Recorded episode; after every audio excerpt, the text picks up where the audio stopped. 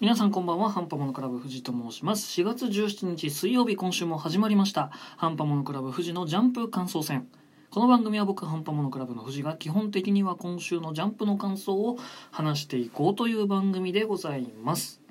はい、えーそんなわけで4月17日水曜日ということで4月も半分以上が過ぎましてそろそろ皆さんゴールデンウィークの予定とかね決まってきたんじゃないかなと思いますけれども。まあ、去年が9日9連休休みがあって今年10日ですね10連休ときて、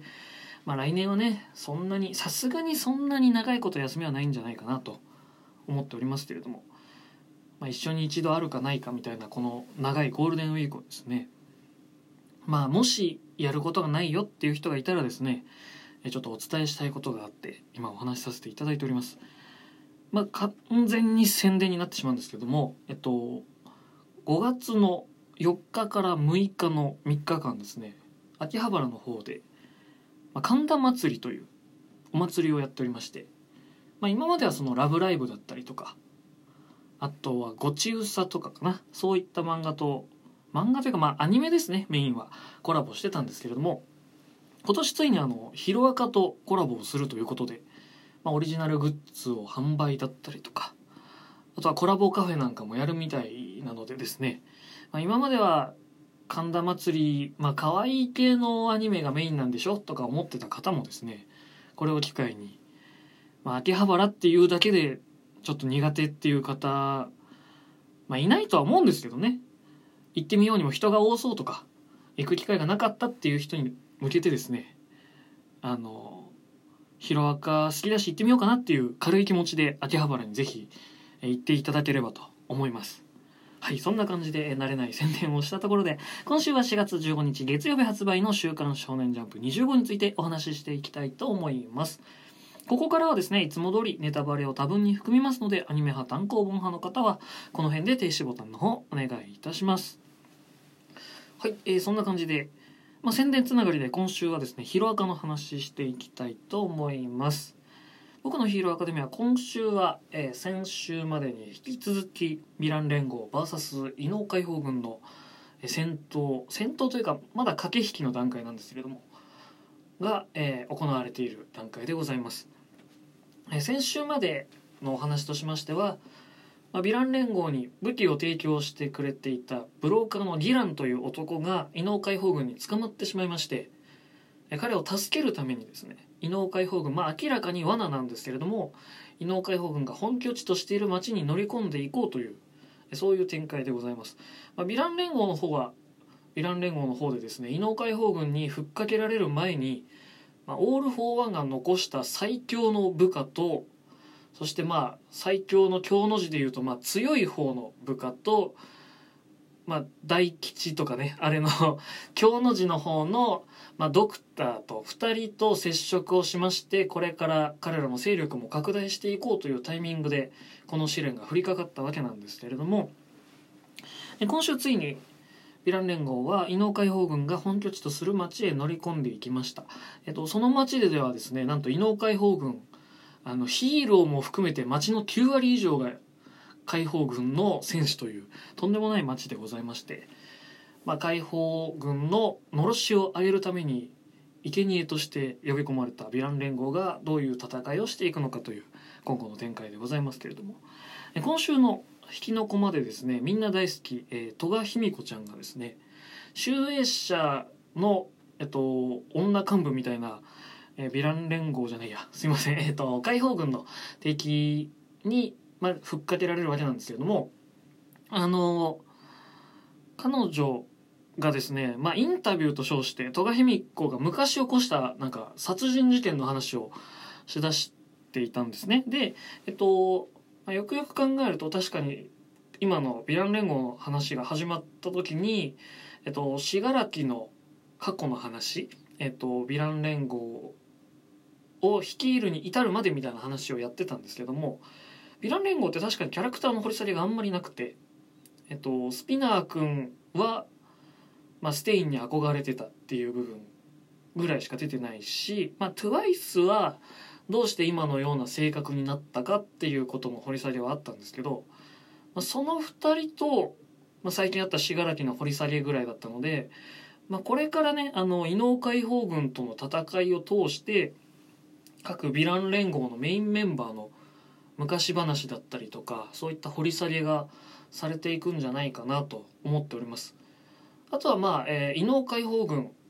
なんだかんだ言ってヒーロー側とヴィラン連合の戦いという形で話が進んできた中で、まあ、第三勢力として登場しておりますので第三勢力といえばおなじみというか、まあ、完全にトリコの印象なんですけども、えっと、裏切り者がそろそろ出てくるんじゃないかなと思っております。まあえっと、ホークスがね最近ですと印象深いかなと思うんですけれども、と、彼はただ、えー、ヒーロー側からヴィラン連合へのスパイという形でね、まあ、潜り込むためにエンデバーを襲わせたっていうとちょっと、まあ、どうなんだそれはっていうのもあるかと思うんですが、まあ、まだ、えー、ヒーローとしての矜持を持ってヴィラン連合に接しているという感じなので心底その、まあ、宗教じみたといいますか異能解放軍に浸水しているという感じでもないので、まあ、ヴィラン連合はちょっと今人数少ないのであんまりないかなと思うんですがヒーロー側ですねどちらかというと、まあ、遊泳高校の中にもいたりとかあとはこの、まあ、久々に出てきたと思ったらこのヒーロー異能解放軍だったんだとかそういう展開がこれからあるんじゃないかななんて思っております。はい、そんな感じで今週の僕のヒーローアカデミアでございました。え続きましてですね今週はちょっと久しぶりになりますかねチェーンソーマンのお話をしていきたいと思いますチェーンソーマンはですねえっとちょっと前に、えー、銃の悪魔という、まあ、巨悪の存在が明らかになりましてまあほんの 0. 何秒その国土を通っただけで国民の何割が死んだというとんでもない大きな悪魔でございましてまあ、彼の銃の悪魔の体の一部を持っている悪魔は、まあ、とんでもなく強くなるという、まあ、設定と言っちゃうとあれですけども、まあ、その銃の悪魔の体を集めていくというような展開が、えー、最近明らかになったわけなんですけれども、まあ、その初戦というか最初の眷属みたいな感じで今、えーと、デンジとあとデビルハンターのチームでですね、えー、こちらが永遠の悪魔という、えー、切られれば切られるほどに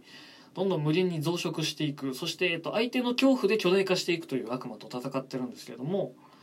今週、まあ、そろそろクライマックスかなというタイミングまで来まして、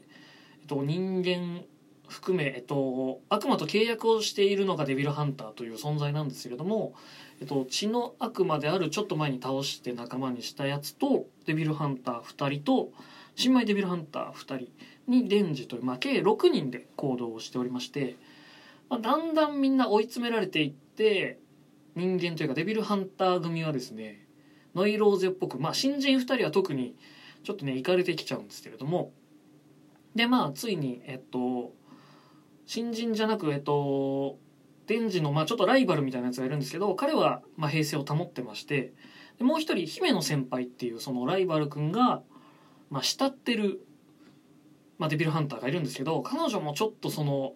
ライバル君がピンチになった時にあの取り乱すというあこの人もやっぱりデビルハンターらしくというか生き残るデビルハンターはまあ総じて行かれてる人が多いっていうのがまあこの世界での定説なんですけれどもやばい人だったんだっていうのを、まあ、垣間見たところで、まあ、悪魔との戦闘においてやっぱりどうしても追い詰められていきますので